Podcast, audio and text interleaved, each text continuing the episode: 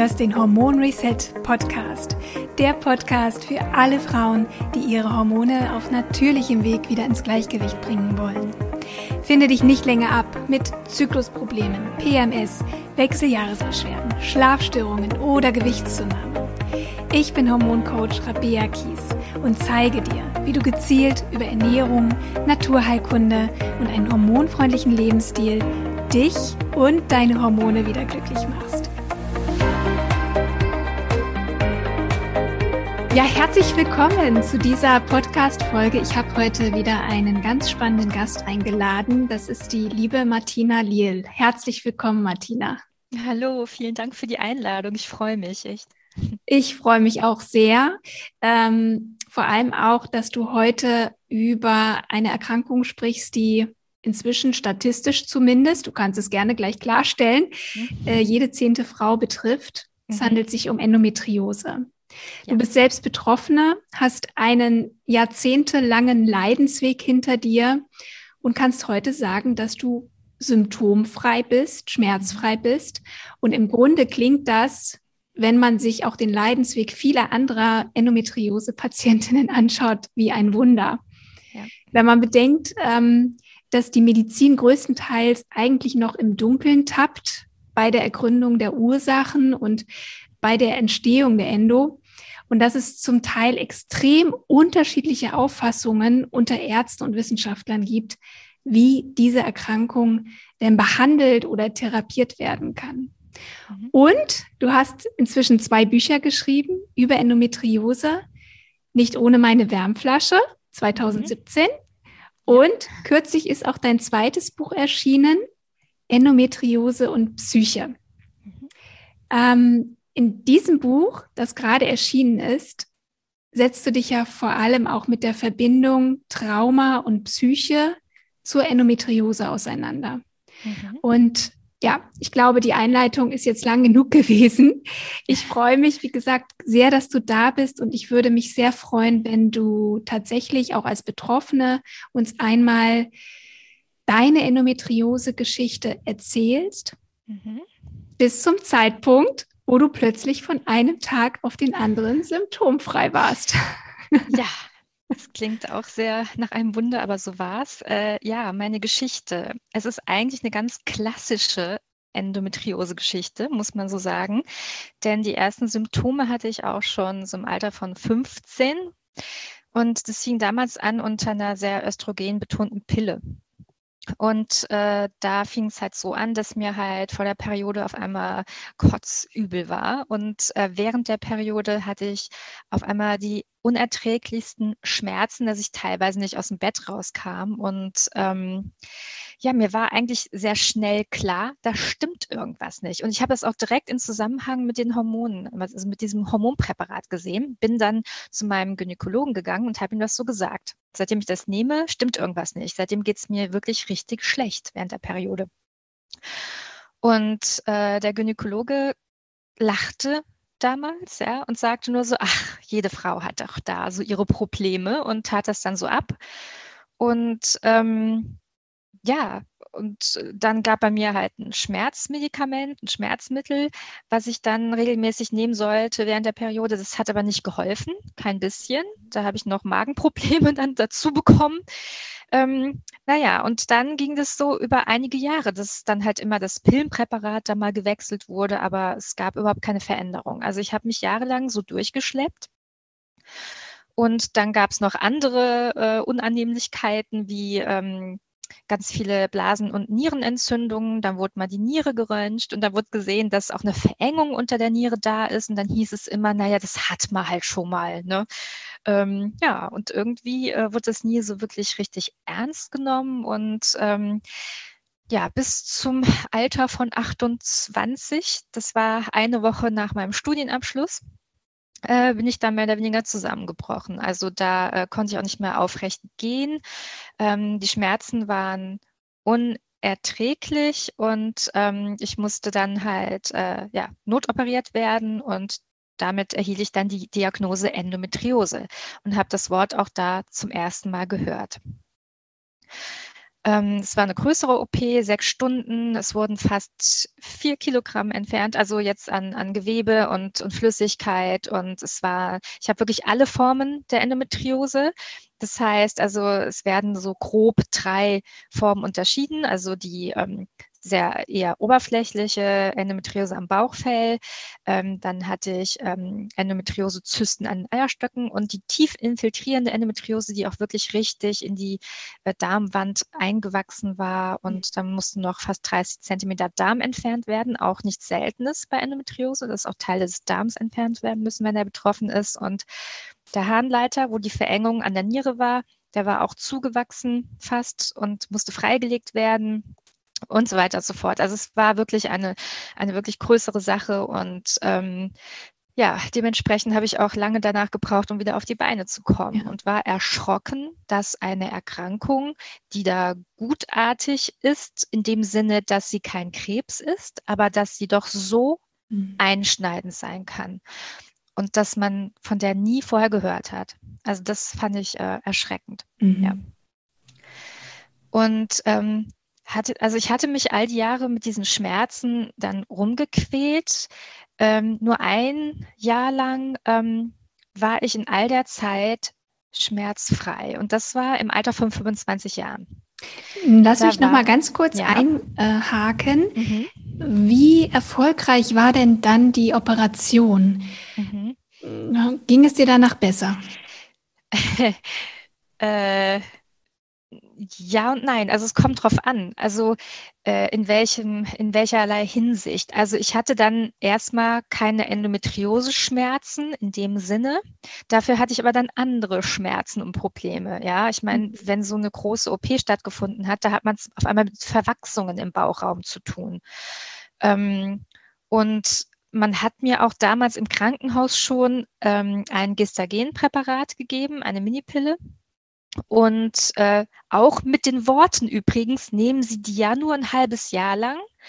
Ähm, Sie sollten jetzt erstmal keine Blutung mehr bekommen, aber passen Sie auf, die kann Depressionen verursachen. Das wurde mhm. mir hm. damals also schon wow. im Krankenhaus gesagt. Mhm. Ähm, und so war es auch. Also das heißt, ich hatte dann auf einmal eine andere Art von Schmerzen und Problemen durch die Verwachsung. Ich hatte auch ein Jahr später einen Darmverschluss durch die Verwachsungen. Verwachsungen, aber auch Vernarbungen, denke ich Vernarbungen mal. Ja. auch. Mhm. Ja, mhm. richtig. Und plus äh, das psychische Leiden, also die Depressionen ähm, und alles, was mit so einem Gestagenpräparat noch kommen kann, wie extreme Unterzuckerungserscheinungen und Schwächeanfälle, dann hatte ich auf einmal sowas. Also das heißt, das Leiden war noch genauso groß. Es war nur ein bisschen verschoben, so würde ich sagen. Aber du bist dir relativ sicher im Nachhinein, dass das aufgrund dieses Gestagen-Präparats ähm, gekommen ist, dass du dich so gefühlt hast?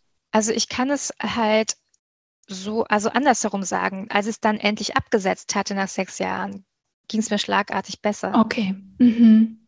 Ja. Dann äh, waren die, diese ganzen Phänomene dann auf einmal verschwunden. Also von daher ja. sehe ich da einen Zusammenhang, ja. Wir werden da auch gleich nochmal drauf eingehen. Mhm. Endometriose und Hormone äh, oder auch Möglichkeiten der Behandlung. Mhm. Und ähm, aber worauf ich jetzt hinaus wollte, diese Endometriose-Schmerzen, mhm. waren die dann weg nach der Operation, nachdem das Endometriosegewebe entfernt worden ist? Die waren erstmal weg für mhm. ein paar Jahre, kamen dann aber auch wieder mhm. und dann auch ähm, wirklich in einer ganz heftigen Form. Also okay. ähm, auch täglich und über Monate lang. Und ähm, das war dann so mit Ende 30 kam es. Das heißt, ähm, die, die, das Gewebe hat sich wieder ähm, gebildet und ähm, mhm. dadurch hast ja. du auch wieder Schmerzen bekommen. Also genau. wie nennt man also, das medizinisch? Ja, also es gab äh, ein Rezidiv. Genau. Mhm. Es kam dann äh, wieder zum, äh, zu Endometrioseherden und dementsprechend auch zu den Schmerzen. Ja. Und das Rezidiv wurde dann diagnostiziert, aber nicht, äh, nicht mehr operiert, mhm. weil ich mhm. zu dem derzeitigen Zeitpunkt schon dreimal operiert wurde. Ich hatte halt noch einen weiteren Darmverschluss gehabt. Das heißt, man hat dreimal mit Bauchschnitt operiert und da ähm, sieht man äh, von der OP eher ab oder würde nur im Notfall noch operieren. Ja. Das bedeutet aber eben auch, dass mit einer Operation man äh, die Krankheit nicht wirklich auch heilen kann. Das hat ja auch ein an. Fall gezeigt. Das kommt drauf an. Das mhm. ist halt jetzt die große Diskussion, äh, wo ich als Patientin nicht mitdiskutieren kann, aber die Diskussion unter den Experten beobachten kann. Mhm. Und da gibt es verschiedene Lager jetzt an Experten. Und es gibt zum Beispiel die ähm, Excision Surgeons äh, aus den USA zum Beispiel.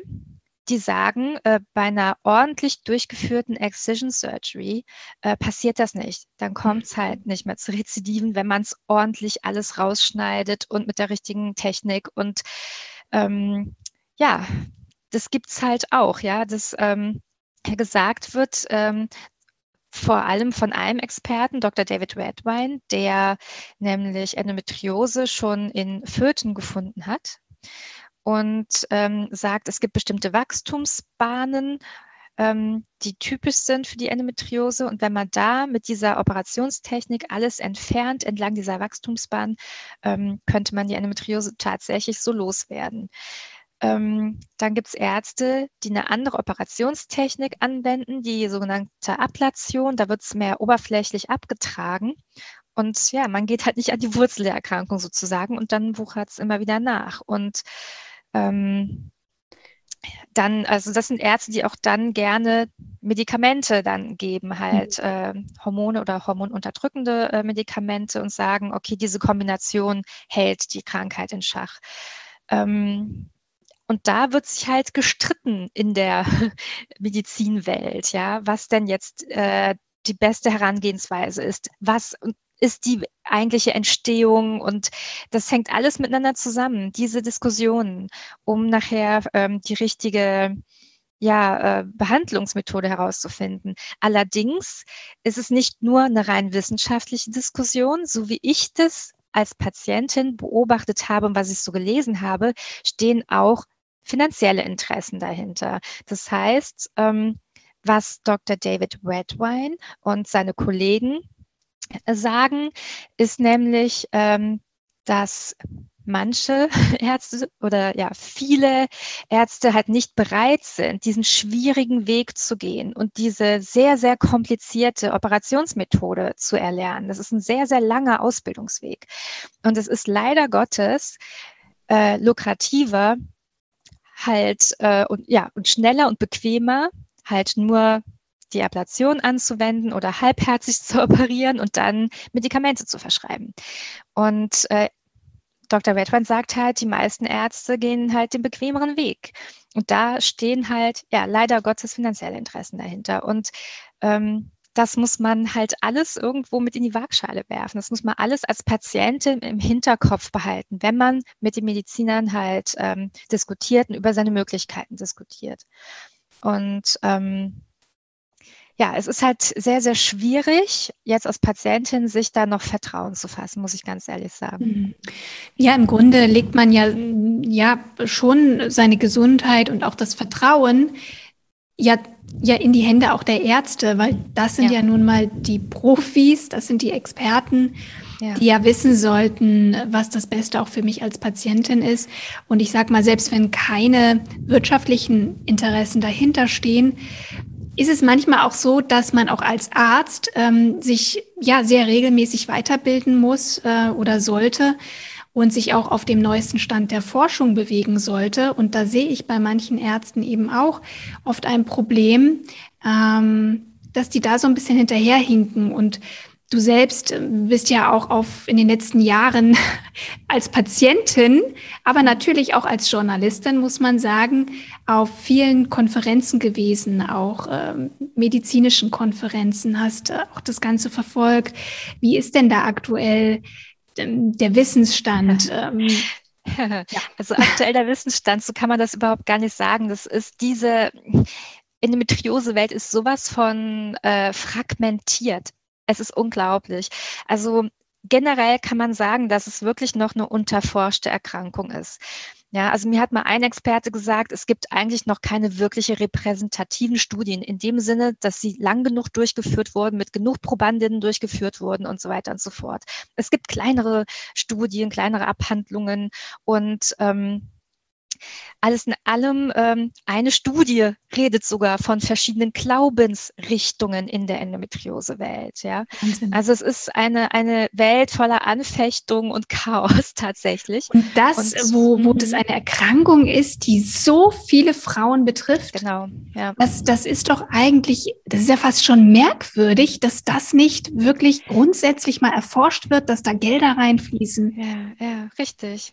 Das ist mhm. merkwürdig, richtig. Und ähm, aber da jetzt zu sagen, das und das ist der Stand der Forschung, ist fast so gut wie unmöglich, weil man ja. auf jedem Forum, äh, auf jeder Plattform nur ne, irgendwas anderes mhm. liest. Ja, mhm. da äh, gibt es Ärzte, die nehmen viel viel mehr das Immunsystem äh, in den Fokus. Dann gibt es da die Ärzte, die immer noch an den Hormonen rumfuchteln und ähm, es gibt sogar äh, mittlerweile Ärzte, die sagen, das ist äh, eine Nervenerkrankung und die, das, ähm, die Präsenz von, von diesen Gebärmutterschleimhautähnlichen Zellen ist nur Zufall. Also es gibt da alle möglichen Aussagen. Da zu sagen, das und das ist jetzt Stand der Forschung, finde ich ganz, ganz schwierig. Ja. Ich glaube, was da noch oder was man da am ehesten vielleicht betonen könnte, ist eventuell, dass äh, immer mehr gesehen wird, dass es bei der Endometriose sich nicht um eine Erkrankung handelt, sondern so ähnlich wie bei Brustkrebs um verschiedene Erkrankungen, die unter einem Namen zusammengefasst werden.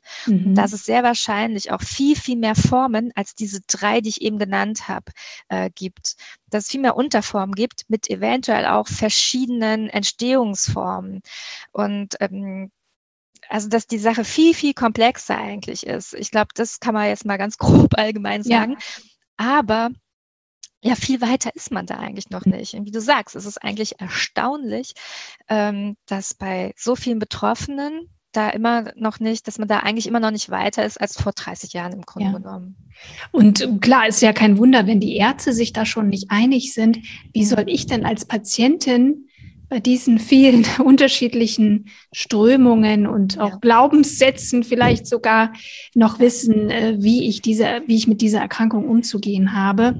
Und Absolut. deswegen ist es, glaube ich, sehr, sehr wichtig, dass auch jede Patientin ihren eigenen Weg da auch findet und mhm. auch versucht, individuell vielleicht auch herauszufinden, was können bei mir denn die Ursachen sein, ja die zu diesem Beschwerdebild führt oder zu dieser Erkrankung geführt haben. Und da würde ich gerne nochmal auf deine Geschichte zurückkommen, mhm. ähm, weil du ja auch gesagt hast, du hast irgendwann auch das Vertrauen in die Ärzte verloren. Ja. Und ähm, hast dich so ein bisschen auf den eigenen Weg gemacht und deine eigenen Erfahrungen gemacht. Ich habe es vorhin schon angedeutet. Eines Tages hast du ja voller Erstaunen festgestellt, mir geht's ja gut. Mhm, mhm. Was war da los? Also ich möchte gerade nochmal sagen, genau, als Patientin hat man im Moment eigentlich nur die Chance, äh, phänomenologisch dran zu gehen. Also wirklich bei sich zu gucken, mhm. wann kommen bei mir eigentlich die Schmerzen, wann kommen die Symptome, mit was kann das zusammenhängen. Also ganz genau beobachten und so sich ähm, seiner eigenen Endometriose annähern. Und bei mir war das halt wirklich ein Phänomen, weil ich war im Alter von 25 äh, für ein Jahr in Schottland zum Auslandsstudium. Und ähm, habe dann irgendwann nach ein paar Monaten in Schottland festgestellt, als ich dann wieder meine Periode bekommen habe, ich habe ja gar keine Schmerzen. Was, was ist das? Was ist los? Irgendwas stimmt mhm. nicht, ja. Also andere würden eher bei, also sagen, irgendwas stimmt nicht, wenn sie Schmerzen haben. Bei mir war eher komisch, dass ich keine hatte. Und ähm, das war mir auf jeden Fall dann auf einmal aufgefallen. Und dann äh, wurde mir auch bewusst, ach, und ich habe auch auf einmal irgendwie kaum noch Allergien und habe auch eine Energie. Ja, also auch diese Fatigue, ja, ähm, diese, diese chronische Erschöpfung war auch weg. Ich war leistungsfähig wie noch nie.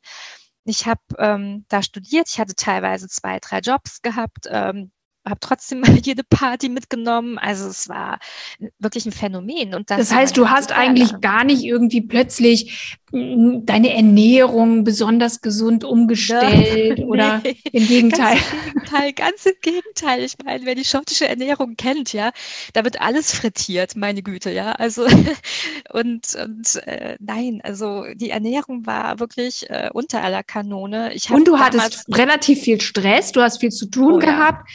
Super viel ähm, Stress, ja. Okay, und trotzdem ging es dir plötzlich so gut. Mir ging es so gut wie noch nie. Also das äh, habe ich selber auch ja zwar wahrgenommen und habe immer gedacht, was auch immer es ist, ich muss versuchen, es aufrechtzuerhalten. Ne? Also ich muss da jetzt genauso leben, wenn ich denn zurückkomme nach Deutschland. Und ne, von der Einstellung her, so vom Kopf her, war ich halt ne, total überzeugt, das kann ich jetzt so weiterführen. Und dann kam ich nach Deutschland, ein halbes Jahr später da, ähm, kam, also ist die Endometriose so richtig explodiert. Da hatte ich auf einmal wieder Schmerzen ähm, und dann ging es bergab und dann ein paar Monate später ja, kam dann die erste Not-OP und dann die Diagnose. Und ähm, das fand ich doch sehr erstaunlich. Und klar habe ich mich immer gefragt, ja, hat das damit zu tun, dass ich wieder nach Deutschland zurück bin? Aber was, wieso? Was, was ist denn hier anders? Ähm, und, und das war mir schon immer so ein Rätsel. Und ich habe dann, als mein Rezidiv diagnostiziert wurde, genau das der Ärztin erzählt. Und ähm, das war die, die Leiterin von der Frauenklinik damals, wo ich war. Und die ist spezialisiert auf ähm, psychosomatische Gynäkologie. Und die sagte zu mir, tun Sie mir einen Gefallen, gehen Sie bitte zu einem Psychologen und finden Sie raus, warum Sie sich nur weit weg von Familie und Heimat gut fühlen konnten. Und das war das erste Mal, mhm. dass für mich jemand so diese Brücke geschlagen hat zu diesen Thematiken. Mhm. Weil in, bei mir war noch so dieses, was hat denn meine Familie damit zu tun? Was, ne, was hat denn die Heimat damit zu tun? Ich habe es überhaupt nicht verstanden. Und ähm, aber irgendwie hat man immer so ein Gefühl, so eine Ahnung. Ne? Also so der Kopf sagt zwar, hm, ist so irgendwie alles komisch, aber das Gefühl war so, hm, vielleicht ist da was dran, ich sollte vielleicht doch mal hingucken. Und bin dann zu einem Psychologen gegangen und habe mit dem zwei Jahre lang gearbeitet. Also es war wirklich Arbeit, es war Wahnsinn, es war eines der an anstrengendsten Dinge, die ich je machen musste und äh, also mich selbst zu ergründen. Und dann kam im Zuge dieser Therapie dann auch raus, dass ich eine komplexe posttraumatische Belastungsstörung habe, also dass es ein Trauma ist. Mhm. Und ähm, ja, und da dachte ich immer so, ob es da irgendeinen Zusammenhang gibt, ja. Also das war mir da auch noch nicht so. Also für mich persönlich war es schon klar, es muss irgendwie zusammenhängen. Und äh, ich habe auch für mich erkannt, okay, ähm, die Heimat, das ist der Ort meiner Traumatisierung. Und je weiter ich von der Heimat weggehe, desto besser geht es mir tatsächlich. Und ähm, aber kann man das auf andere übertragen? Oder was sind da die, die Zusammenhänge? Ja, das war mir ganz, ganz lange nicht klar. Und da habe ich mich halt fürs Buch dann halt auf die Suche begeben und ja, habe auch einiges gefunden und das dann in meinem neuen Buch dann jetzt festgehalten. Ja, und wir können ja verraten, wo du jetzt wohnst. Ja, jetzt lebe ich in Schottland, ja. Ach nee. ja, dann doch. Also es war, ähm, ja, aber dann doch auch ein relativ spontaner Entschluss gewesen damals. Ähm, es war auch kurz nach Erscheinen von meinem ersten Buch, nicht ohne meine Wärmflasche. Und ähm, ja, wo, wo eigentlich auch mein äh, Privatleben dann nochmal äh, richtig äh, auseinandergefallen ist und ich eigentlich nichts mehr zu verlieren hatte und da ähm, irgendwo das Gefühl da war, wenn nicht jetzt, wann dann? Und jetzt, jetzt kann ich es wagen. Und ja. Und hat dann dieses äh, Auswandern nach Schottland auch wieder etwas mit dir und deiner Erkrankung gemacht? War ja so ein ähm. bisschen ähm, dein Schlüssel, den du für dich möglicherweise erkannt hattest. Mhm, mhm. Ja, also ich, wie soll ich das sagen? Das ist ganz interessant. Also ich bin nach wie vor symptomfrei, größtenteils. Ähm, die Endometriose, die ist noch da, die meldet sich auch noch, aber ganz, ganz selten. Und ähm, wenn, dann auch in, in einer ganz klaren Thematik im Zusammenhang mit meinem Trauma und mit meinen Themen. Mhm. Ähm, Also mittlerweile ist es fast so wie ein Zwiegespräch. Es ist wirklich ähm, interessant. Also immer wenn es, ja, wie soll ich das jetzt sagen, wenn es darum geht, also ähm, um vor allem Beziehungen, also alle Arten von Beziehungen. Es geht jetzt nicht nur um, um romantische Beziehungen, aber da vor allem, weil das sind die nächsten Beziehungen. Und ich sag mal, ähm, es kommt natürlich auf die Art der Traumatisierung an, aber Oftmals ist es ein Entwicklungstrauma, was man hat, ein, äh, ein Bindungstrauma zu den ersten äh, ja, Personen, äh, Kontaktpersonen, die man hatte, sind meistens die Eltern. Wenn da was nicht gestimmt hat, dann ist das Thema Beziehung im Allgemeinen schwierig. Und Beziehung bedeutet dann unter anderem für den Körper, für das ganze System, Körper und Psyche, es ist eins, bedeutet dann Gefahr. Und ähm, wenn ich in Beziehung gehe, in der ich nicht gesehen werde und in der meine Bedürfnisse ähm, viel, viel zu kurz kommen, ähm, signalisiert mir das die Endometriose tatsächlich. Mhm. Das habe ich mittlerweile so für mich herausgefunden. Und ähm, das sehe ich hier jetzt mittlerweile viel, viel klarer und ähm, habe so das Gefühl, dass ich mich erstmal äh, in Sicherheit begeben habe, indem ich nach Schottland gegangen bin. Mhm. Ja? Mhm. Und ähm, der Körper kann halt nur in Sicherheit in, in, in einen Status gehen, in dem er halt für Heilung dann ähm, bereit ist.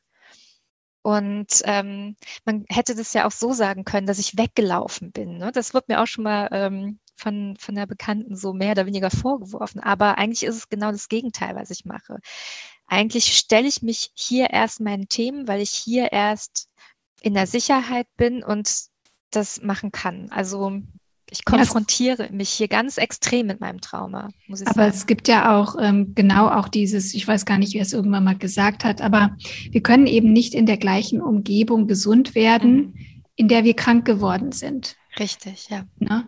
Also wenn man sich mal so einen Fisch in so einem äh, äh Glas, in so einem runden, so ein Goldfisch in so einem runden Glas mhm. überlegt und in, in einem schmuddeligen Wasser, mhm. wenn wir den da lassen, da können wir ihm das beste Futter geben wenn wir ihn in diesem Wasser lassen, dann wird er ähm, sich nicht erholen können. Und insofern ja. empfinde ich das überhaupt nicht so, sondern du hast es dir in dem Moment erleichtert einfach. Mhm, erleichtert, richtig. Und also es sind einmal ähm, Beziehungen, ne, also wenn wir von Umgebung sprechen, ähm, oder Beziehungsmuster, die man dann auch immer wieder wiederholt, ganz unbewusst natürlich. Mittlerweile sehe ich das viel, viel bewusster und klarer. Ich wollte gerade sagen, es läuft ja alles ja. extrem unbewusst ab. Also ja, alles, ja. was du jetzt in der Lage bist zu formulieren, mhm. mhm. das war ja gar nicht da, das war ja Nein. gar nicht präsent. Das, es war einfach nur, es entsteht dann aus diesem, es entsteht dann ein Gefühl, was letztlich auch wieder zu Hormonausschüttung führt, Stresshormone, mhm. das Nervensystem triggert ja, und wir dann im Überlebensmodus sind, wo sowieso, wie du es gerade sagtest, Heilung gar nicht möglich ist. Ja, ja, richtig. Und, aber da erstmal hinzukommen, also das ist ja wirklich, ja, ein, ein Wahnsinnsweg. Das war ein Wahnsinnsweg. Das war äh, nicht einfach. Und das ist ganz, ganz viel Kopfarbeit gewesen. Und jetzt bin ich an einem Punkt, wo ich aber auch sehe, jetzt muss ich viel, viel mehr mit dem Körper arbeiten und den Körper mit einbeziehen in mhm diesen ganzen Heilungsprozess. Ne? Also so Stichwort Somatic Psychology und ähm, Somatics. Und, ja, ähm, das musst du uns mal, ich, ich weiß, dass du mhm. dich da hast, auch hast ausbilden lassen in dem Bereich. Magst du uns davon mal erzählen? Wir kommen gleich nochmal, aber weil du es ja. gerade anges angeschnitten hast, ähm, ja. lass, lass uns nochmal mhm. ähm, darüber sprechen, was das genau ist. Ja, also wie gesagt, ich also befinde mich gerade noch in der Ausbildung. Ich bin da noch nicht äh, so äh, fertig, aber ähm, habe mich gerade erst auf diesen Weg begeben und ich bin da drüber gestolpert, gestolpert über Somatics Movements erstmal und habe das erstmal kennengelernt und das sind im Grunde genommen minimalste Bewegungen, die man ganz, ganz, ganz bewusst mit ganz viel Aufmerksamkeit in seinem Körper mal ähm, halt ausführt. Meistens auf dem Rücken liegend, äh, auf einer Yogamatte und da geht es wirklich nur darum, mal den Rücken zu wölben und dann wieder in die Matte zu drücken. Also ganz, ganz minimalste mhm. Bewegungen. Aber es geht darum, hat hineinzufühlen, wie organisiere ich mich eigentlich dabei? Ja, also ähm, und, und äh, reinzufühlen, was passiert, wenn ich das mal ein bisschen anders mache. Ja, wenn ich einen anderen Muskeln zuerst aktiviere und ähm, da passiert auf einmal ganz, ganz viel in einem. Also nicht nur wirklich in, in den Muskeln und in seinem also Bewegungsapparat, sondern auch emotional. Mhm. Und, und ähm, Blockaden lösen sich. Also es ist äh, erstaunlich. Und da lernt man mal, wie sehr ähm, ja, Body-Mind, ne, Connection da ist. Also Körper und Psyche, wie sehr das doch miteinander verbunden ist. Und ja, und ich kann mir vorstellen, nach einem langen, langen Leidensweg und mhm. permanenten chronischen Schmerzen, mhm. da mhm. baut man ja eher so eine Art äh, Blockade auf, dass man eigentlich, ja, irgendwie sich eher gegen körperliche Phänomene wehrt Angst hat vor Schmerzen, zumacht, verspannt. Genau. Und also, ähm, da sich wieder zu öffnen, glaube ich, ist, ist auch ein ganz wichtiger Schritt. Absolut. Und deswegen denke ich, dass es für Endometriose-Patientinnen sehr, sehr wichtig ist, so sowas zu machen, sei es Yoga oder halt Somatics, weil, wie du sagst, also ich hatte so eine Angst gehabt bei den ersten Sessions, in meinen Körper hineinzufühlen, weil da immer nur Schmerz war. Und von daher war ich auch überhaupt nicht mit meinem Körper verbunden. Das sagte auch der Psychologe. Das ist ja die Dissoziation. Das ist ja eine Traumareaktion, dass ich mhm. halt nicht mit dem Körper verbunden war.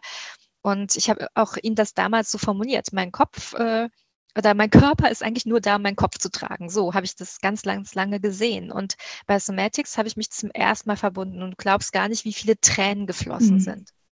Es ich kann jetzt noch heulen. Ja. Also einmal dieses Gefühl, nach einer Somatic-Stunde einfach da zu liegen auf der Yogamatte und auf einmal so eine, so eine Lebensfreude zu fühlen, aus dem Körper heraus.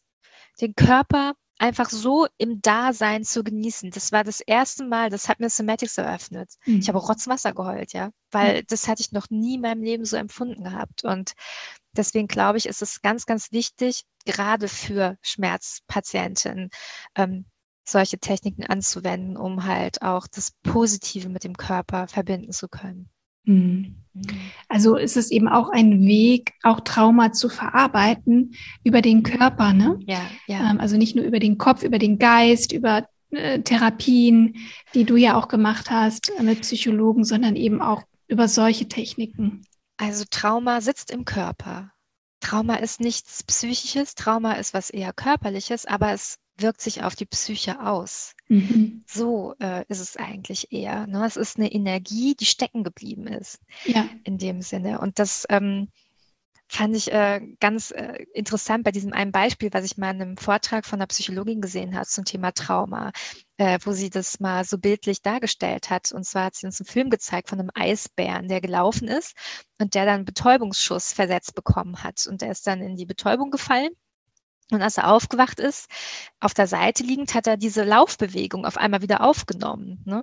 Und dann sagte die Psychologin, und das ist Trauma. Diese Laufbewegung, die in dem mhm. ähm, traumatischen Ereignis abgebrochen wurde, aber die Energie der Laufbewegung steckt noch im Körper. Mhm. Und so ist es bei Trauma auch. Wir haben dann so eine äh, Energie, die, also da, da kämpft unser System noch ums Überleben im Hintergrund. Wir spüren diesen Stress nicht immer bewusst. Aber das System arbeitet halt zum Überleben. Und das ja, steckt halt im Körper. Deswegen bei Trauma muss man mit dem Körper deshalb auch arbeiten. Ist es denn so, dass jede Endometriose-Erkrankte auch ein Trauma erlitten hat? So kann man das nicht sagen. Also bei dem, was ich rausgefunden habe, ähm, kann man das so auch nicht behaupten. Ähm, ich habe die Seite von einer ganz interessanten Ärztin gefunden. Ähm, deren Name ist Veronique Miet. Und ähm, sie selbst hatte chronische Erkrankungen und ist dem allem mal nachgegangen. Und sie äh, beschreibt das sehr, sehr schön auf ihrer Seite. Und ich äh, nehme es auch in meinem Buch nochmal auf. Ähm, und zwar ähm, gibt es verschiedene ähm, Pfade, die zu chronischen Krankheiten führen können, nach ihrer Theorie und der Theorie eines Professors, die, äh, den sie da zitiert. Und ähm, ein Pfad zur chronischen Erkrankung äh, kann halt ein Trauma sein. In dem Sinne, dass es ähm, bestimmte Prozesse im Körper mit antriggert, die dann zu Krankheiten führen können. Es ist jetzt nicht die Ursache in dem Sinne, aber es ist einer der Trigger. Und ähm, man, sie, sie führt zum Beispiel auch auf, es können auch ähm, ähm, Viren, Bakterien, ähm, körperlicher Stress oder auch halt psychischer Stress. Es kann alles sozusagen dieselbe Glocke läuten, so wird das mhm. ausgedrückt, ja. Und das alles führe zu ähm, einer Reaktion im Körper, die nennt man ähm, Cell äh, Danger Response. Und ähm, das könne dann in einem schon veranlagte Krankheiten, die dann auch teilweise schon auch genetisch vorbedingt sind, ähm, halt antriggern. ja, das ist eben diese Epigenetik. Ne? Du hast eine genau. Veranlagung und ja. je nachdem, wie du lebst, wie deine Umwelt und deine Lebensbedingungen ja. sind, können diese Gene entweder angeschaltet werden oder vielleicht genau. auch ruhen oder abgeschaltet werden, wie auch immer. Aber das führt mich auch mhm. direkt zu der nächsten Frage. Ist denn Endometriose eine angeborene Erkrankung? Ist sie vererbt? Ist sie genetisch? Ja, also da gibt es auch verschiedene Aussagen. Also man sieht eine genetische Komponente. Man hat schon festgestellt, dass wenn eine Verwandte ersten Grades Endometriose hat, hat man eine siebenmal höhere, ein siebenmal höheres Risiko, auch eine Endometriose zu entwickeln. Also geht man von einer genetischen Prädisposition aus. Ähm, aber äh, jetzt das Gen an sich hat man jetzt noch nicht gefunden. Okay. Mhm. Ja. Und ähm, ja, hast du denn das Gefühl auch, dass es immer mehr Endometriose erkrankte Frauen gibt? Oder wird das Thema jetzt einfach äh, öffentlicher? Oder ist, ist das nur so ein Gefühl, was ich habe? Mhm. Also ähm, ich habe da mal das Zitat von einem, ich glaube, australischen Arzt gelesen. Ich weiß aber jetzt nicht mal seinen Namen. Also äh, ich weiß nur, dass er gesagt hat, es gibt nicht mehr Fälle, also nicht nach seiner Beobachtung. Mhm. Aber was er sagt, es gibt immer ähm, bei immer jüngeren Frauen immer mehr groß, also schlecht oder äh, mehr ausgeprägte Fälle. So würde er das sagen. Mhm. Jetzt zahlenmäßig nicht mehr, mhm. aber dass es schon eine Verschlechterung irgendwo gibt von, von den Befunden her, schon sehr früh. Mhm. So, und jetzt müssen wir natürlich auch, wir sind ja hier im Hormon Reset Podcast, ne? Ja. Dann müssen wir ja auch mal über Hormone sprechen. Mhm. Mm, die Endometriose wird ja sehr oft, wie auch in deinem Fall, mit einer Hormonersatztherapie behandelt. Und ähm, deswegen denken manche Frauen, dass es sich hier um eine Hormonstörung handeln könnte. Mhm. mhm. Ist das der Fall? Mhm. Ja, also es ist ein ganz, ganz kompliziertes Thema, äh, Hormone und Endometriose. Da gibt es auch unterschiedliche Lager, unterschiedliche Aussagen. Äh, Im Allgemeinen sagt man, dass die Endometriose eine östrogenabhängige Erkrankung ist. Dann gibt es äh, Ärzte, die sagen, äh, nicht alle Endometriosen sind äh, hormonabhängig. Ähm, es gibt, ähm, oder es heißt ja im Allgemeinen, dass man erst, ähm, wenn man halt ähm, äh, seine Periode bekommt, dass man dann erst Endometriose entwickeln kann. Ähm, es gibt allerdings auch schon Fälle von äh, jungen Mädchen vor der ersten Periode, die Endometriose haben. Es gibt äh, Fälle von Transgender-Männern, die eine Totaloperation hinter sich haben, die mit äh, Testosteron behandelt wurden, die trotzdem eine schmerzhafte Endometriose entwickeln, wo jegliches Östrogen ausgemerzt wurde und trotzdem kommt die Endometriose. Ähm, und diese Fälle darf man nicht ignorieren, die werden aber leider Gottes oftmals mhm. so außen vor gelassen. Ähm, von daher äh, ist es ganz, ganz schwierig. Ähm, ja, äh, es gibt Ärzte, die sagen, die Hormone sind eher eine Nebenerscheinung. Ähm, also ich sehe es auch ja. so. Ich denke, dass, ähm, wie gesagt, die Erkrankung ist ja da. Mhm. Und da auch die ähm, Endometriose, das Endometriosegewebe vermehrt auch Östrogenrezeptoren hat und dadurch auch vermehrt Östrogene bildet, können natürlich auch mehr Östrogene im Blut sein, eine Östrogendominanz entstehen und viele Beschwerden, die damit in Zusammenhang mhm. stehen, ja auch äh, Endometriose-Patientinnen nun mal haben. Ne? Mhm. Starke, schwere Blutung, starke Schmerzen, ähm, Probleme auch eigentlich im, im gesamten Zyklus zum Teil. Ähm, aber eben insbesondere, wenn eine Östrogendominanz besteht oder wenn die Östrogenspiegel steigen, das kann auch um den Eisprung herum sein. Ja, ähm, ich wollte gerade sagen, ich habe auch mal gelesen, dass es halt weniger die Präsenz des Östrogens ist, als mehr das Abfallen des äh, Östrogens, dieser Östrogenkonzentration. Genau, und eben auch, genau. wie dann der Körper, die mhm. Leber und der Darm in der Lage sind, diese mhm. Östrogene auch abzubauen, weil mhm. Östrogene müssen ja auch entgiftet werden, unschädlich mhm. gemacht werden und aus dem Körper ausgeleitet werden. Und ähm, auch hier zum Beispiel ist auch die Leber- und Darmgesundheit extrem wichtig. Und wenn ich aber unter chronischen Entzündungen leide, ist allein dieses System, dieser Abbauweg schon gestört. Ähm, Zudem eben, wie gesagt, sowieso meistens einfach ein Östrogenüberschuss durch das überschüssige Gewebe einfach auch schon da ist. Mhm. Also insofern ist es aber eigentlich nur ein Symptom. Es ist keine, in meiner Wahrnehmung und das, was ich für mich erkannt habe, keine hormonelle Störung, die Endometriose. Nee. Es gibt auch einen Arzt aus den USA, der sagt auch, also Östrogendominanz ist nicht der, der Grund für Endometriose. Genau. Ja, ist nicht ja. jetzt so die Ursache. Sie ist der Grund für Beschwerden, für Symptome. Richtig, für Symptome, aber nicht für die Endometriose. Und es, ähm, man hat jetzt auch gesehen, dass Frauen äh, nach den Wechseljahren, die Endometriose ausbilden, dass ähm, das nicht durch einen Restöstrogen im Körper zustande kommt, sondern durch Entzündungsmediatoren, die wiederum ein Enzym aktivieren, die Aromatase, das in der Endometriose zu einer Östrogenproduktion führt. Ja, die mhm. Endometriose produziert ihr eigenes Östrogen. So ist es halt. Genau, eher. ganz genau.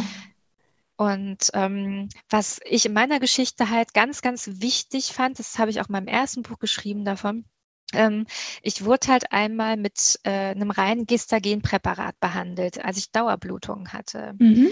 Und es heißt ja immer, dass halt eher das Östrogen die Endometriose aktiviert. Und hier hatte ich ein reines Gestagenpräparat und ich hatte zum damaligen Zeitpunkt seit einem Jahr keine Endometriose-Beschwerden mehr, also keine Schmerzen mehr. Und als ich das ähm, Gestagen nach sechs Tagen halt dann absetzen sollte, um halt eine Abbruchblutung herzuführen, ähm, hatte ich auf einmal einen Rückfall an Endometriose-Schmerzen. Die waren so extrem. Eine Woche später hatte ich einen Darmverschluss. Mhm. Und ich bin dem nachgegangen. Ich habe dann ähm, gefragt, also ein Proktologe hat mir dann auch gesagt, ja, sehr wahrscheinlich, wenn die Endometriose wieder getriggert wurde, dann konnte das diesen Darmverschluss ähm, verursacht haben, weil ich habe auch noch Verwachsungen um den Darm herum. Das heißt, der Darm hat sich an seinen eigenen Verwachsungen aufgehangen. Mhm. Er war angeschwollen durch das Aktivieren der Endometriose. Und meine Frage war halt damals, kann reines Gestagen denn auch die Endometriose aktivieren? Also nicht nur Östrogen. Und ich hatte eine Studie dazu gefunden, dass man an, ähm, ich glaube, es waren Menschenaffen leider Gottes, also Orang-Utans, glaube ich, mit denen man geforscht hat, den man halt, also die man in die künstlichen Wechseljahre versetzt hat und äh, ein reines Gestagen gegeben hat. Und auch da ist Endometriose aktiviert worden. Und dann bin ich damals äh, auf dem Endometriose-Kongress zu zwei verschiedenen Experten, wovon ich wusste, der eine Experte ist halt eher Hormonvertreter, der andere äh, ist halt Excision Surgeon und habe beide gefragt, kann es sein, dass dieses Gestagen-Präparat meine Endometriose aktiviert hat? Der Hormonvertreter sagte, nein, auf gar keinen Fall. Der Excision Surgeon sagte zu mir, ja, natürlich ist es so. Also ich habe zwei sehr unterschiedliche Aussagen zu einem meines Erachtens sehr, sehr wichtigen Problem bekommen. Und das war der Moment, als ich aufgehört habe, der Ärztewelt mhm. zu, zu vertrauen, dass ich gesagt habe, okay, nee, ich muss auf meinen Körper hören. Hat denn, der, hat denn derjenige das auch begründet, warum das gerade das Gestagen die Beschwerden wieder Er hat mir gesagt, er gehe davon aus, dass bei mir auch Restöstrogen noch im Körper sei, aber ähm, das Gestagen würde dann auch im Körper teilweise zu Östrogen umgewandelt werden. Also er hat das dann wieder im Grunde genommen so beschrieben, dass es dann im Körper zum Östrogen würde und das würde dann die Probleme herführen. Ich mhm. weiß es nicht. Also ja, wobei der Körper eigentlich synthetische Hormone nicht umbauen kann. Ähm, aber das, ich glaube, das sollten wir vielleicht noch mal kurz klären. Mhm. Gestagen ist ein synthetisches Hormon, was dem körpereigenen Progesteron entsprechen soll. Ja, es mhm. ist ihm ähnlich, aber es hat nicht die gleiche Wirkung. Und Östrogen und Progesteron sind Gegenspieler, die müssen sich immer ausbalancieren. Mhm. Und theoretisch, ja, gibt man dann bei einer Östrogendominanz, also bei starken Beschwerden, starken Blutungen, gibt man das Gestagen, um mhm. das Verhältnis wieder auszubalancieren. Jetzt ist aber der große Denkfehler, dass man eben ein synthetisches Hormon dem Körper gibt. Ja. Das heißt, es würde also viel mehr Sinn machen, Frauen auch mit einem bioidentischen Progesteron, also einem körperidentischen Hormon zu behandeln. Ja. Und das weiß ich aus eigener Erfahrung und auch aus den Berichten vieler Frauen, tut vielen Endometriose-Patientinnen sehr, sehr gut. Mhm. Es kommt aber immer darauf an, also ich löse nicht mit Progesteron alle Probleme, weil es kommt ja immer darauf an, was ist denn die Ursache meiner Erkrankung und was triggert meine Erkrankung. Und wenn ich äh, einen chronischen Stresszustand habe, traumatisiert bin, dann wird der Körper auch aus dem gut gemeinten Progesteron Cortisol bauen. Der nimmt sich, was er braucht. Und dann muss ich mich nicht wundern, dass diese so angepriesene Therapie bei mir nicht funktioniert. Wir können im Grunde nicht ein einziges Hormon in ein fein abgestemmtes Hormonorchester reingeben. Der Körper ist viel zu intelligent. Das kann funktionieren, muss aber nicht. Und deswegen ist es so wichtig, immer auch auf Ursachenforschung zu gehen. Und es ist natürlich super wichtig, dass man dir, liebe Zuhörerin, natürlich die Schmerzen nimmt und versucht, dir deine, dein Leben zu erleichtern, damit du parallel auch an deiner Heilung arbeiten kannst. Nur mit Hormonen unterdrücke ich komplett die Hormonbildung des Körpers. Der Körper wird auch mit einer Pille automatisch in den Zustand der Wechseljahre versetzt. Also das müssen wir uns mal vorstellen. Die Hormonspiegel werden unter der Pille so unterdrückt, dass ich in den Wechseljahren bin, aus hormonell gesehener Sicht, was die Hormonspiegel betrifft. Und ähm, da wird eben alles abgeschaltet. Und es ist natürlich eine Symptombehandlung. Viele Frauen sind froh, dass es sie gibt. Aber eigentlich müssen wir ein bisschen weiterdenken, weil letztendlich auch diese Hormonbehandlung den Körper in ein, ja, in ein Ungleichgewicht bringt und diese Hormone, diese synthetischen Hormone viele Nebenwirkungen haben. Ich kann jetzt nur mal ein paar aufzählen. Die Schilddrüsenhormone werden unterdrückt. Ähm, die Darm, die, es entstehen Darmprobleme, Insulinresistenz. Es ist ein starker Nährstoffräuber, die Pille. Ähm, das heißt, es kommt zu ja, Nährstoffmängeln, äh, B-Vitamine, die so wichtig auch für die Hormonbildung sind, Magnesium, ähm, Zink und und all das letztendlich bringt den Körper nicht unbedingt in einen Zustand, wo er gut heilen und sich regulieren kann. Ja, absolut. Ähm, ich habe das auch damals für mich mehr so verstanden, dass ich mir dachte, ja gut, dies, auch bei diesem Gestagen, dieser plötzliche äh, Konzentrationsabfall, des Gestagens ist auch Stress für den Körper gewesen. So dachte ich, ja. hat er sehr wahrscheinlich äh, zur Aktivierung der Endometriose äh, geführt. Und in der Tat, ähm, das, das, wollte ich, weil ich das in deinem Buch auch gelesen habe, ja. wollte ich das wirklich nochmal sagen, dass ähm, gerade auch Depressionen, Angstzustände in Zusammenhang mit Hormonpräparaten ähm, da sind. Da gibt es einige Studien, du hast in deinem Buch auch eine zitiert, wo du sagst, es ist eine dänische Studie, äh, die, die herausgefunden hat, dass Frauen, die hormonelle Verhütung anwendeten, 70 Prozent 70 Prozent mal häufiger Antidepressiva verschrieben bekommen als Frauen, die noch nie mit Hormonen verhütet hatten. Absolut. Oder Frauen mit Hormonspirale sogar 90 Prozent mal häufiger Antidepressiva verschrieben bekommen haben. Ja. Ja. Das kann doch kein Zufall sein. Nein. Und was ich auch ähm, eindeutig fand, ist, dass wenn Östrogen unterdrückt wird, wenn, ähm, durch halt diese Hormonbehandlung, ähm, dass dann ähm, die Symptome von einer komplexen posttraumatischen Belastungsstörung ähm, schwieriger, also schwerer mhm. rauskommen können. Das äh, ist auch eine Studie, die ich hier zitiere in meinem Buch, mhm. die das gezeigt hat. Mhm. Und deswegen sage ich ja, dass die Patientin viel besser beraten werden müssen, dass viel näher hingeschaut werden muss. Ähm, auf auch die äh, psychologische äh, Historie, ja, was es lag da vor an, an Problemen bisher, weil man durch die Hormongabe wirklich die nochmal verstärken kann. Mhm. Ja, es ist halt, ja. es ist so kurzfristig gesehen erstmal eine Erleichterung für manche Frauen. Ja, ja. Aber langfristig hilft es eben nicht aus dieser Erkrankung heraus, aus dieser chronischen Erkrankung. Nein, nein. Also ich kann auch jede Frau verstehen, die das macht, die diese ähm, Hormonpräparate nimmt. Ja, ich auch. Halt, wie gesagt, ne, das erstmal abfedert. Aber ähm, es ist eigentlich, das sagen halt die Ärzte des Endometriosis Summit, das sind diese Excision Surgeons in den USA ähm, und auch einige äh, deutschsprachige Ärzte, die auch mir gegenüber auch schon gesagt haben, diese Präparate können die Endometriose am Ende nicht wirklich endgültig aufhalten. Mhm. Die können vielleicht ein bisschen verzögern, aber die Krankheit ist deswegen noch nicht äh, weg oder geheilt. Also ja. und da war für mich auch immer die Überlegung, was gehe ich denn dann dafür ein? Also wie ist da diese äh, Kosten-Nutzen-Rechnung für mich jetzt wirklich? Mhm. Ähm, weil ich so sehr unter den Hormonen gelitten habe, dass mich irgendwann klar war, nee, also das kann es auch nicht sein. Das mhm. ist auch Leiden. Also ja. ich habe ein Leiden nur durch ein anderes ersetzt, aber das ist nicht gesund werden gerade hier. Ja. Was rätst du denn Frauen, die jetzt uns zugehört haben? Was, was denkst du, was könnte denen, was könnte denen gerade so durch den Kopf gehen? Wenn die uns so sprechen hören. Ja, man fragt sich ja immer, was ist mein nächster Schritt? Was soll ich als nächstes tun? Ich ähm, finde es immer ganz, ganz, ganz schwierig, ähm, dass ich da einen Rat geben soll. Ich habe das für mich selber rausgefunden. Ich habe meine eigenen ähm, Entscheidungen getroffen, aber ich kann und darf auch keinen medizinischen Rat ja, in dem Sinne dann, geben. Dann ne? erzähl gerne von dir, also, also was für -hmm. dich eben. Du hast natürlich genau. schon ein genau. bisschen was für dich verraten, äh, von ja. dir verraten, aber was aufgrund deiner Erfahrung einfach du so siehst. Mhm.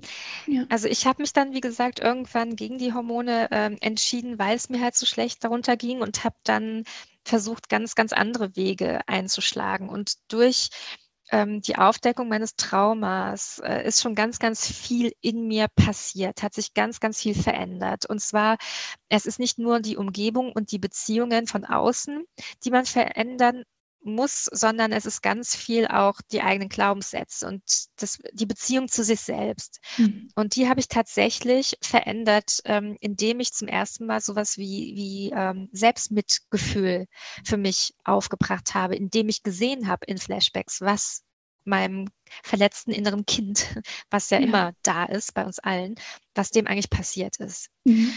Ähm, das heißt, ähm, ich hatte vorher schon mal eine Verhaltenstherapie gemacht, die hat überhaupt nicht gegriffen, weil ich da noch nicht so weit war. Es kann tatsächlich sein, dass man einen Glaubenssatz verinnerlicht hat, der einem überhaupt nicht bewusst ist. Und dieser Glaubenssatz ist, ich, ähm, ich habe es nicht verdient, geheilt zu werden. Mhm. Und ähm, durch dieses Selbstmitgefühl, durch dieses wirklich Mitleid zum ersten Mal mit dem kleinen Geschöpf da, was, was dem passiert ist, ähm, hat sich schon so viel verändert. Und ich bin auf einmal in so eine, fast wie so eine Mutter für mich selbst geworden, die absolut eine Löwenmutter geworden ist und sich vor dieses verletzte innere Kind jetzt stellt und sagt, so, bis hier und nicht weiter. Vorher war es mir fast unmöglich, Nein zu sagen, Grenzen zu setzen. Ne? Ich hatte so dieses People-Pleasing, das auch übrigens auch traumabedingt sein kann. Ne? So unbedingt zu jedem nett sein, nach dem Motto, hey, tu mir nichts, guck mal, ich tu dir auch nichts, bin voll nett. Das, das, äh, das, ist auch ein Phänomen, was ich bei vielen Frauen mit hormonellen Beschwerden auch sehe. Ja. Dieses, mhm. Diese fehlende Abgrenzung häufig. Interessant, ja. Weil das führt nämlich zu einem Stress, der tatsächlich krankmachend ist. Und das ja. sagt auch äh, Gabor Mate, Traumaexperte. Und ähm, da hat sich, wie gesagt, allein nur durch diese Flashbacks zu sehen, was passiert ist, so viel verändert und auf einmal so eine Stärke in mir hervorgebracht, ähm, die ich Gott sei Dank immer mehr abrufen kann. Ne? Also ich meine, Heilung ist nicht linear. Ich falle so oft noch zurück und auch noch ein alte Verhaltensmuster. Und ich muss ja. immer wieder neu ansetzen. Aber ich weiß jetzt, woran ich da ansetzen muss. Und ähm, ich finde es ganz, ganz wichtig für jede Frau in dem Moment, wo sie gerade ist, immer zu gucken, okay, was fühlt sich jetzt gerade gut und richtig an für mich? Wenn es halt die Pille ist, dann ist es gerade so. Wenn es gerade was abfedert und hilft, dann ist es auch vollkommen okay. Wenn man aber merkt, das tut mir alles nicht gut. Also ich habe fast das Gefühl gehabt, das ist wie Gift für meinen Körper. Dann habe ich es auch äh, mit einem guten Gewissen ähm, weglassen können, weil es Experten gibt, die sagen, es hilft ja eh nicht langfristig. Das mhm. hat mir geholfen, dieses Wissen, mich gegen manche Ärzte zu stellen ja. und zu sagen, nein, ich mache das nicht, ich gehe jetzt einen anderen Weg. Mhm. Ähm, und ja, eigentlich gucke ich immer oder immer mehr drauf, ähm, was, was löst bei mir Stress aus? Also mhm. was äh, ist da irgendwo gerade nicht gut für mich? Und ich bin immer mehr am Feinjustieren, ja, wo ich halt vorher immer so irgendwo immer durchgepusht habe und dachte, mhm. ich muss das jetzt einfach äh, alles mitmachen. Und das ja. ähm, mache ich halt nicht mehr. Und ja. Ähm, ja. Ja, und da ist, glaube ich, sicher auch erstmal so ein erster guter Weg. Du hast es vorhin schon angedeutet, das auch mal sich aufzuschreiben, zu beobachten, Tagebuch ja. zu führen. Ne? Ähm, zum einen, was, was sind eben vielleicht sogar Schmerztrigger in meinem Alltag? Was passiert, wenn ich das und das mache? Oder, ähm, oder eben auch, ähm, was, welche Gedanken könnten hinter meinen Gefühlen stecken. Ne? Es sind ja ganz oft Emotionen, die uns stressen, die uns irgendwie so einen Knoten in die Brust äh, bringen oder den Hals zuschnüren. Und da mal hinzugucken, was, was steckt da vielleicht auch für ein Glaubenssatz hinter, für ein Gedanke. Du hast, ähm, ich habe es gerade in deinem Buch auch nochmal aufgeschlagen, ähm, da können zum Beispiel Gedanken hinterstecken wie, ich bin nicht stark genug, wenn ich wütend bin, bin ich nicht liebenswert, mhm. ähm, ich kann alles ja. bewältigen, ich bin nicht gewollt, meine Existenz muss gerechtfertigt werden, ich bin nur etwas wert, wenn ich besonders bin, ich bin selbst schuld an meiner Erkrankung. Ähm, ich meine, wenn ich das so lese, das ist, boah, das ist, ja, berührt mich extrem, aber um ehrlich zu sein, sind das manchmal Gedanken, die wir in uns tragen, ja. die aber so versteckt sind und uns gar nicht klar sind, aber sie zeigen sich oft in Gefühlen mhm. oder auch in körperlichen Reaktionen. Mhm. Auf jeden Fall. Und man muss auch gucken, woher kommt das im, im Ursprung, weil meistens gehört das gar nicht zu uns und kommt das gar nicht mhm. von uns heraus, sondern wurde irgendwann mal auf uns so aufgedrückt. Ja. Und ähm, ja, das ist ganz, ganz spannend und, und ähm, das finde ich halt auch so ähm, bei Mindfulness, bei diesen Achtsamkeitsübungen, ähm, geht es im Grunde genommen gar nicht so um das Thema Entspannung, das hat mir jetzt eine Mindfulness-Trainerin gesagt, sondern es geht genau darum, seine mhm. Gedanken und Glaubenssätze mal zu ergründen. Darum geht es eigentlich viel mehr. Und ähm, jetzt, wo du sagst, also man soll mal ein bisschen Tagebuch führen, Sachen aufschreiben. Genau, also was triggert mich, aber auch ähm, jetzt nicht nur was ähm, triggert den Schmerz, sondern okay, wenn ich mit jemandem, sei es Freund, Freundin, ähm, Partner, Eltern, wer auch immer, mal ein bisschen drauf achten, was passiert, wenn ich in Interaktion gehe.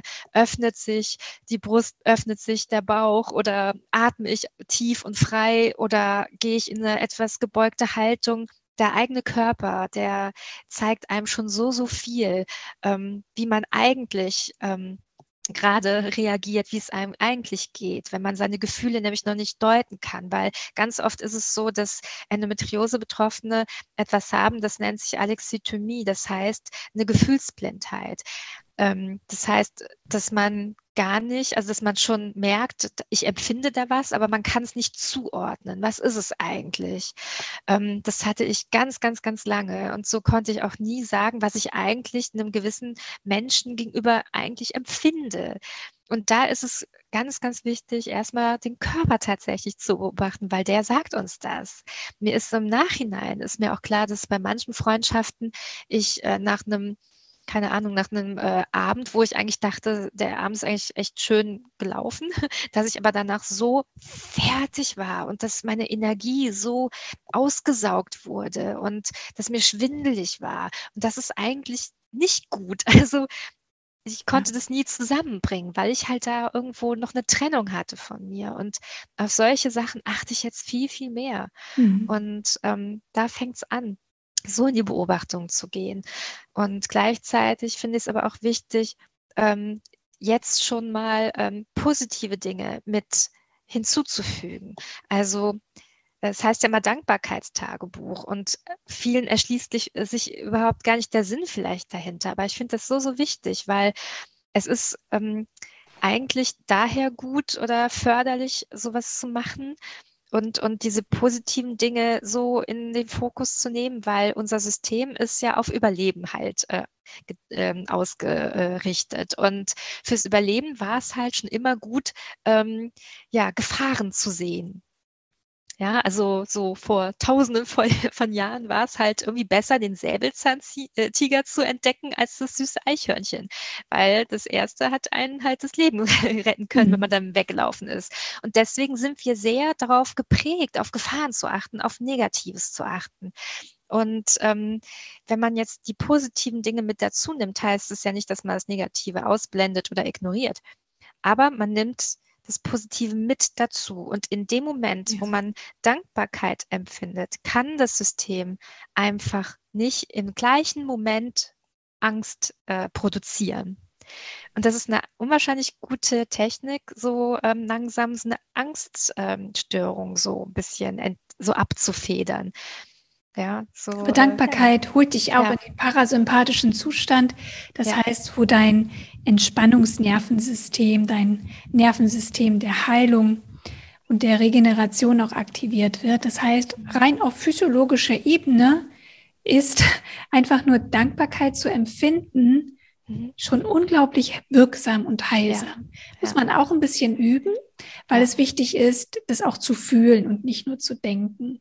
Ne? Richtig, ja. ja. Aber das ist ein Weg, da darf man sich gerne Zeit lassen und das Schritt für Schritt lernen. Absolut. Hm, Martina, was unterscheidet denn dein erstes Buch, nicht ohne meine Wärmflasche, von deinem zweiten Buch? Also Endometriose und Psyche.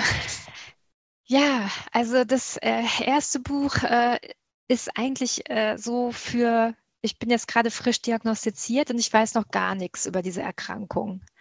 Hm, so eine erste Orientierung, ja, was, äh, wie wird eigentlich über Endometriose diskutiert? Äh, was denkt man denn, dass es äh, sein könnte? Wie sind die Entstehungstheorien, aber auch so, ähm, wie kann ich jetzt damit umgehen? Also was ist so, was, was gibt es für Möglichkeiten? Wie wird es eigentlich behandelt in der Schulmedizin? Was wird in der Alternativmedizin denn so gemacht? Und ähm, an wen kann ich mich wenden? Mhm das ist ja so, ein, so eine erste Orientierung. Und mein jetziges Buch ist eher ja, für Fortgeschrittene würde ich sagen. Also für welche, die in ihrem Weg schon was weiter sind. Und meistens ist es auch der klassische Weg. Man setzt sich erst viel, viel mehr mit dem Körperlichen auseinander, schaut halt so, was macht eigentlich meine Ernährung, Entspannung und so weiter und so fort.